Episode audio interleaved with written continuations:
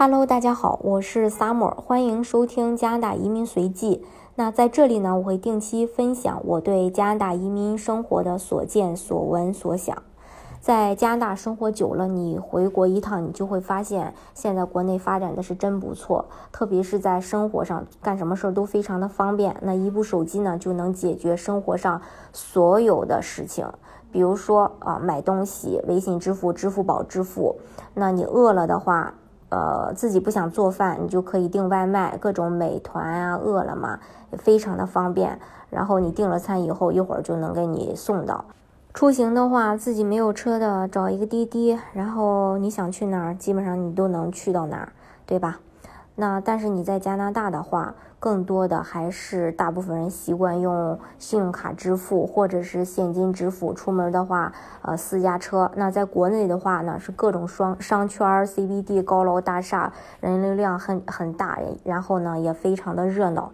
但是你来到加拿大以后，你就是会发现人真的很少，人烟稀少，地广人稀，形容的一点错都没有。没有那么多的高楼大厦，没有国内那么快的呃节奏，呃，没有那么多的朋友聚会，更多的是呃跟家人在一块儿，没事呢去户外爬个山、钓个鱼、滑个雪，呃。那对于喜爱热闹的朋友来说，啊，刚开始来到这里，甚至都会产生怀疑：我移民加拿大到底是移对了，还是说移错了？我相信很多人都会有过这样的一个困惑。那今天呢，咱就比较客观的来聊一聊加拿大。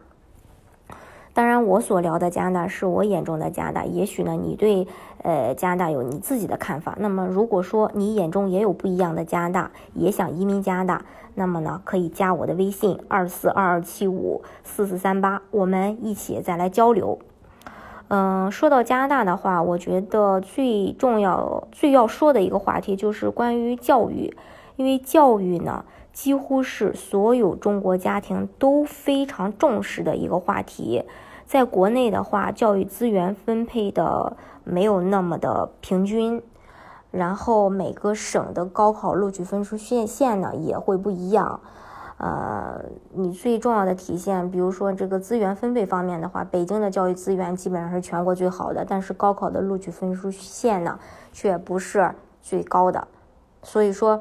呃，很多家长为了呃争取到更多的呃教育资源，去买学区房，去呃迁户口，呃，去给孩子报各种的培训班儿我记得我那个时候的话，我们班的同学，他的父母就是为了能让他在高考的时候考一个好学校，因为我我是山东的，然后山东的话，大家都知道这个高考分数线特别高。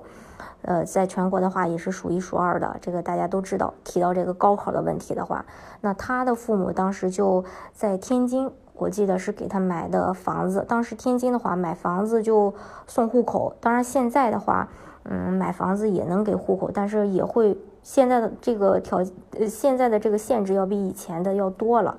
你好像还要是什么技术人才吧？我我记得如果没错的话，那嗯，这些这他呢，当时就是。家长给他这么去呃操作的，就是买了这个天津的房子，给他上了个天津户口，然后他就考了一个非常不错的大学。那跟他一一个水平的这个学生，就是我们这这一波同学呢，可能有一些考个二本都非常的困难。这个就是目前我们存在现实的很现实的一个问题。呃，这个我我觉得呃不用说太多，大家都能够去明白这个问题，对吧？那中国人对于教育的重视程度，咱不敢说是世界呃第一，我觉得第二肯定能排得上，甚至说世界第一。那很多中国家庭现在选择移民，主要原因呢，也是为了子女的教育。说实话呀，我觉得中国的义务教育阶段的整个嗯。整个教育吧，我觉得还是很出色的，因为在孩子学习接收能力最强的时候，给孩子们去传授了最多的知识，能打下一个很牢固的知识基础。但是呢，也会有一些不好的一面，这样的话就会导致孩子们的学业过于繁重，压力也非常大，会导致孩子厌学。加拿大的教育呢，正好跟国内有点相反。加拿大会比较重视孩子们的一个体育锻炼，在这个孩子小的时候，每天去强制你要求一个小时以上的户外运动时间，去重视孩子们的一个动手能力、社交能力、沟通能力等等。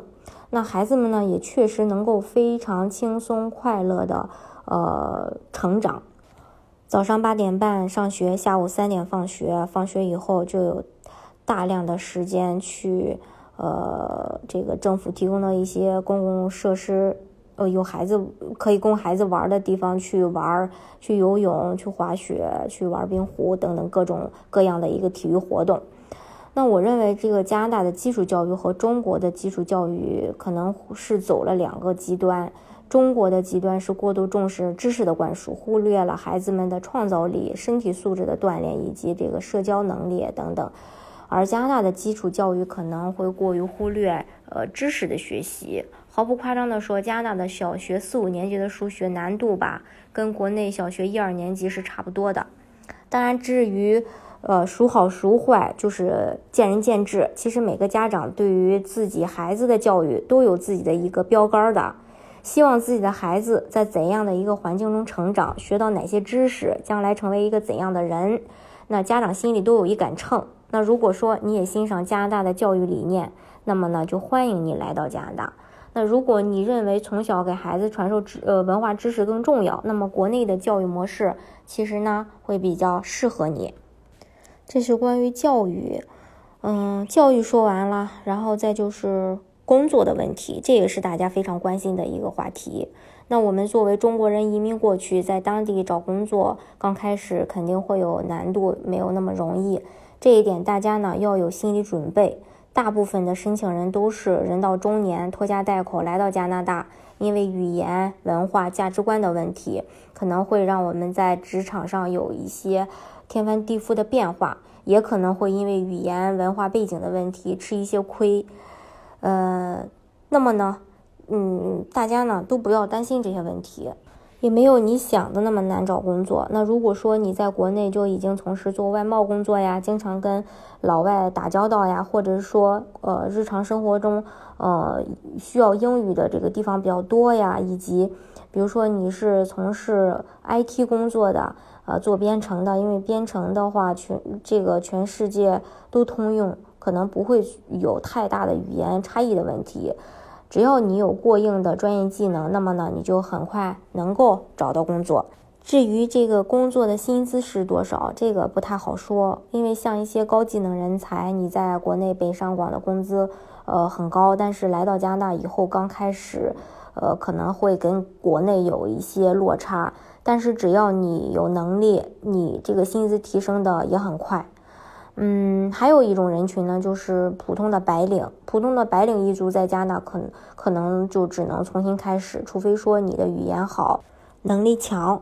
当然这些话说起来比较简单，但是经历过的人都能明白这种落差。你明明在国内已经通过自己的努力升到了管理层，也过上了中产阶级的日子，甚至说过得更好。来了加拿大以后，你要从头开始。去做最基础的工作，你之前是管理别人，你现在可能会被管理，这种心理上的落差，有的人能很快的调整过来，但也有些人他是调整不过来的。所以之前就有过调查说，在移民加拿大的人群当中，女性的适应能力是比较强的，因为男性可能你人到中年了嘛，怎么着也都能混个管理层，混个领导类的工作，你来到加拿大以后，你反差太大。呃，所以会有这个不适应的这种地方，而女性在这方面呢就没有那么明显。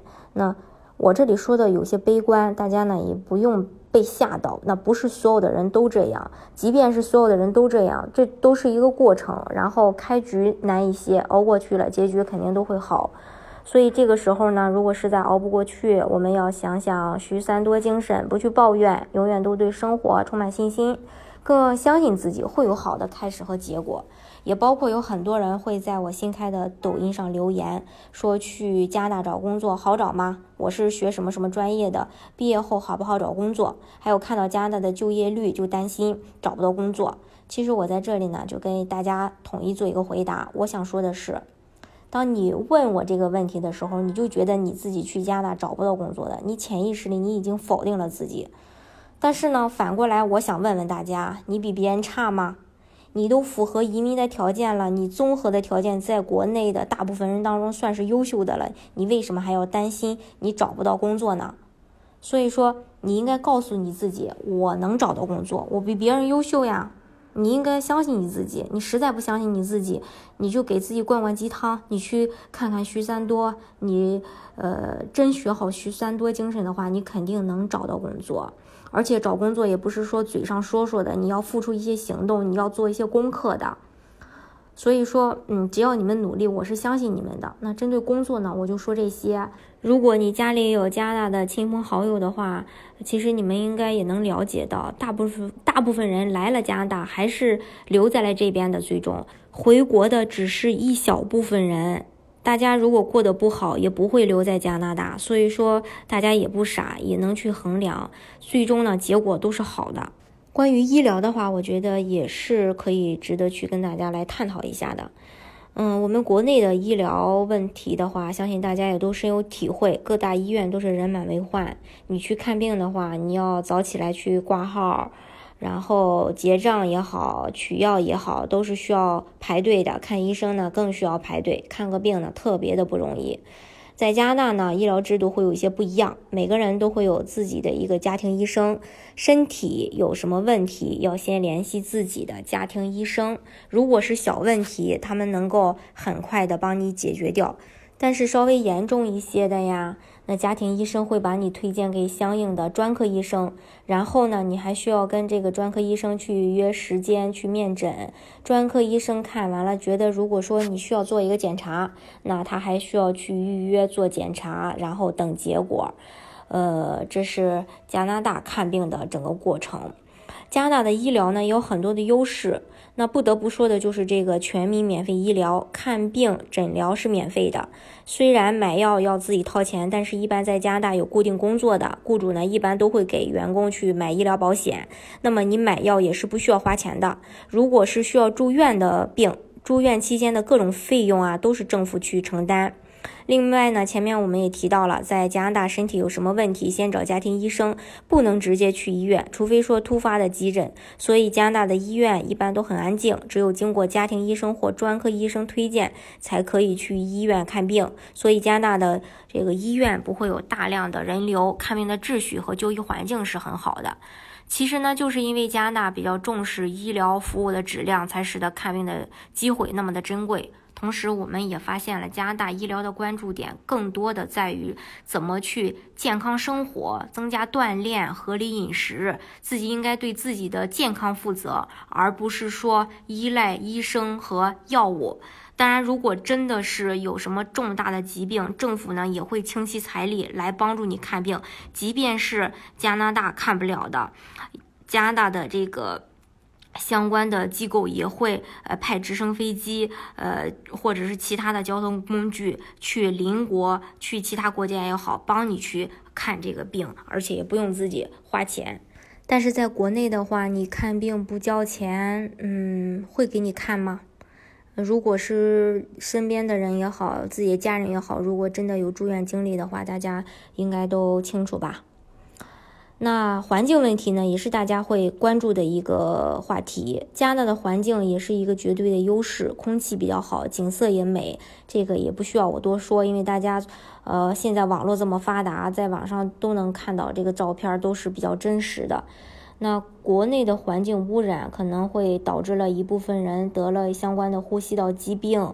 那如果你来到加拿大之后，慢慢的这个你这个病不用去看医生，可能慢慢的会痊愈。为什么呀？因为空气好。另外就是加拿大的食品安全和饮用水安全也是非常值得赞赏的。食品安全检测的标准是全世界最严格的。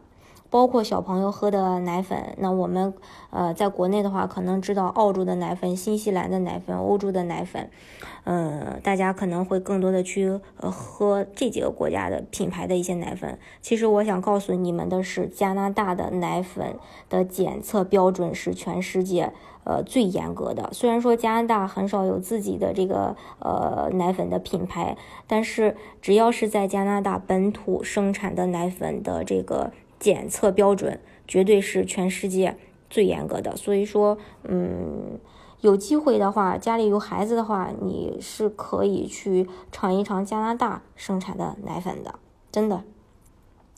那社交话题呢，也是我们会面对的一个问题。这个社交的话，完全取决于你的语言能力以及你生活的城市。如果说你生活在加拿大的华人区里，比如说温哥华的列治文，那么社交生活跟中国是一样的，因为这里超过百分之七十的人都是华人。你也很容易认识到朋友，交到朋友。如果你的英语不好，生活的城市又是老外居多的地方，那么在社交上要花一些功夫。比如说，多去参加一些社区的活动呀、义工的活动呀，多去教会溜达溜达呀，都有机会认识新的朋友。还有就是在加拿大的话，呃，人际关系呢比较简单，对于一些不善于处理人际关系的人来说，就非常的友好。老外就比较直接呀，有一说一，没有像中国人话里有话的那一套。那在加拿大处理人际关系呢，要比在国内的话要简单的多。加拿大的整个社会的文化包容性也是非常强的，就好比你在加拿大去面试吧，雇主是不可以问你是否结婚、是否有怀孕打算、是否有宗教信仰等问题，人家比较注重隐私，也更懂得去尊重别人。还有就是在加拿大也没有以貌取人这一说，你走在大街上，无论你是穿着几十万的貂皮大衣也好，还是背着限量版的爱马仕包包也好，还是说穿着很朴素的衬衫，背着帆布双肩包也好，都没有人会对你做出任何的议论和区别的对待。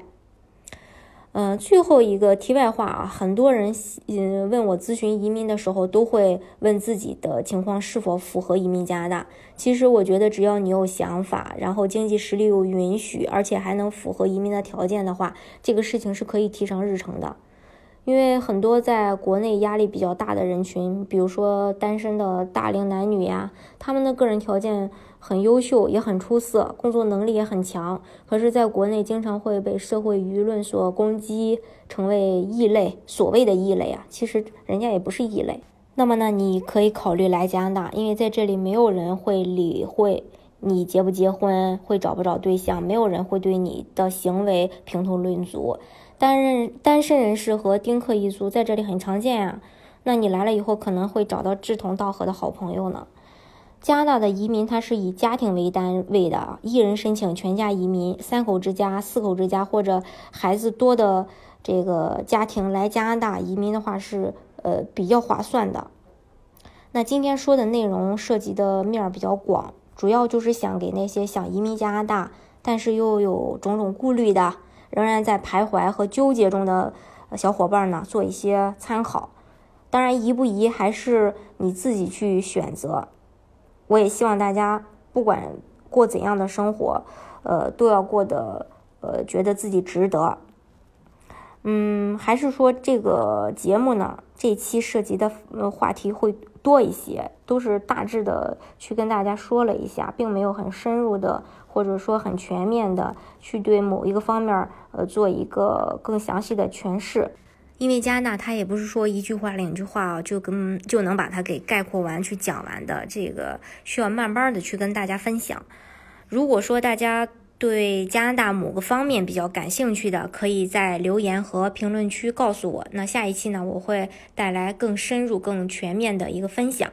好，如果大家有任何关于加拿大移民的问题，欢迎添加我的微信二四二二七五四四三八二四二二七五四四三八，一起来探讨和进步。我也期待与你们的相遇。